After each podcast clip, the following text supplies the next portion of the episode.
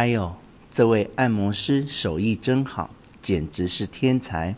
我妈照例又调侃我，对吧？我可是很用心的。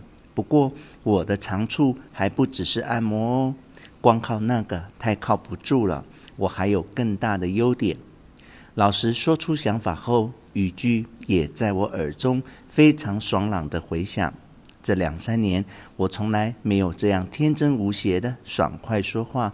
我开心的暗想，或许唯有当我清楚知道自己的本分，终于看开时，这才终于有平静崭新的自我诞生。今晚我对妈妈就各方面而言都很感谢。按摩完后，作为附带服务，又念了一小段爱的教育给她听。他得知我在看这种书，果然露出安心的神色。但是上次我在看约瑟夫·凯塞尔写的《青楼怨妇》时，他忽然从我手里把书拿走，瞄了一眼封面，脸色很难看。可他什么也没说，立刻就把书还给我了。但我心里也有点不舒服，再也不想看下去。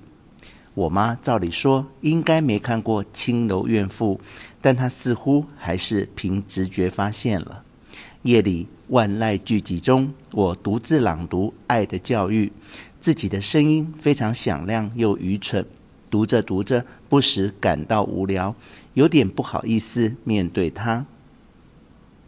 四下实在太安静，那种荒谬感格外显眼。不管看多少次《爱的教育》，心中的感激仍旧一如小时候阅读时的感激。自己的心灵好像也变得率真美好。果然是本好书。问题是，大声朗读和默默用眼睛看的感觉差很多，令我很惊讶，简直惊呆了。不过，我妈在听到书中安利科及洛尔翁的部分时，低头哭了。我的母亲也像安利科的母亲一样，是个慈爱美丽的母亲。我妈先去睡了。她今天一大早就出门，想必很累。我替她拉好被子，拍打被角。她总是一钻进被窝就立刻闭眼。之后我去浴室洗衣服。最近我养成怪癖，快十二点才开始洗衣服。我总觉得白天洗衣服来消磨时间，好像有点可惜。但或许正好相反。从窗口可以看见月亮，我蹲着努力搓洗，一边悄悄朝月亮微笑。月亮佯装不知。蓦然间，我深信，在这一瞬间，某处也有个可怜的寂寞女孩，同样边洗衣服边对着月亮悄然微笑。她的确笑了，在遥远乡村山顶上的小房子。此刻就有一个深夜默默在屋后洗衣的痛苦女孩，还有在巴黎后街的肮脏公寓走廊，同样有个与我同龄的女孩独自悄悄洗衣，对着月亮一笑，我毫不迟疑，仿佛用望远镜亲眼见到似的，那种情景色彩鲜明地浮现眼前。我们的痛苦其实谁也不知道。等将来长大了，或许可以坦然追忆我们此刻的痛苦寂寞，说声真可笑。但是在我们长大之前的这段漫长的讨厌时期，到底该怎么生活？没有人告诉我。或许这是一种类似麻疹的疾病，只能任其自行好转。问题是，也有人得麻疹死掉，还有人得麻疹失明。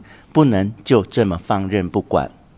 我们这样每天郁郁寡欢，或是发脾气，也有人因此逐渐走错路，堕落到无法挽回的地步，就此葬送了一生。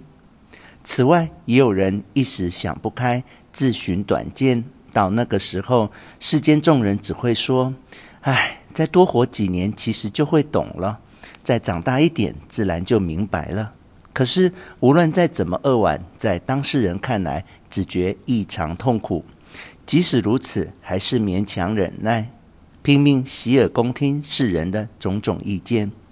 可是听到的永远都是些不痛不痒的说教之词，旁人只会安抚我们马马虎虎，得过且过，我们永远会被丢脸的爽约抛弃。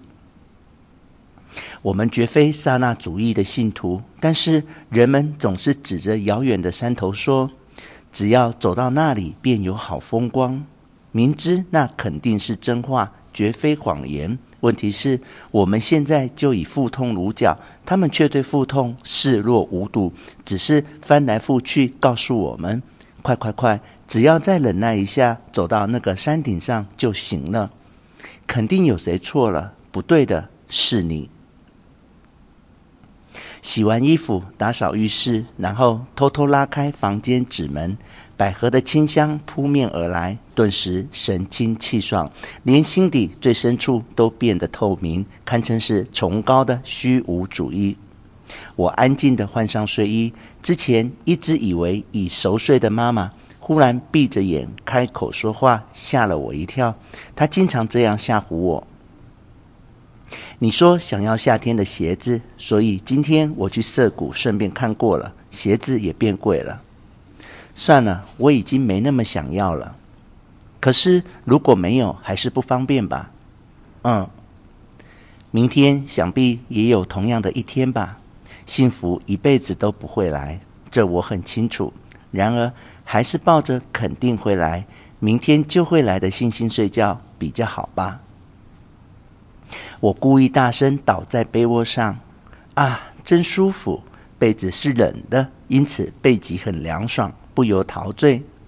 幸福迟了一晚来临，我朦胧想起这句话，苦苦等待幸福，最后终于忍无可忍，冲出家门。不料翌日，美好的幸福喜讯就降临被自己抛弃的家。可惜为时已晚，幸福迟了一晚来临。幸福迟了一晚来临，幸福。院子响起可儿的脚步声，啪嗒啪嗒啪嗒。可儿的脚步声很有特色，她的右前脚有点短，而且前脚是 O 型腿，所以脚步声听起来总是寂寞。她经常深夜在院子走来走去，不知到底在干嘛。可儿很可怜，今早我故意欺负她。明天要好好疼爱他。我有个可悲的习惯，如果不用双手蒙住脸就睡不着。我蒙着脸，定定不动。坠入梦乡那一刻的感觉很奇特，就像用吊线拉青鱼或鳗鱼，有股沉重如铅锤的力量，透过吊线拉扯我的脑袋。当我昏昏沉沉、快睡着时，线又稍微放松，于是我肃然清醒。然后线再次用力拉扯，我昏沉入睡，线再次放松。这种情形重复了三四次之后，这才用力一拽，再次清醒，已是早晨。晚安，我是没有王子的灰姑娘。我在东京的何处？你知道吗？我们永无再见之日。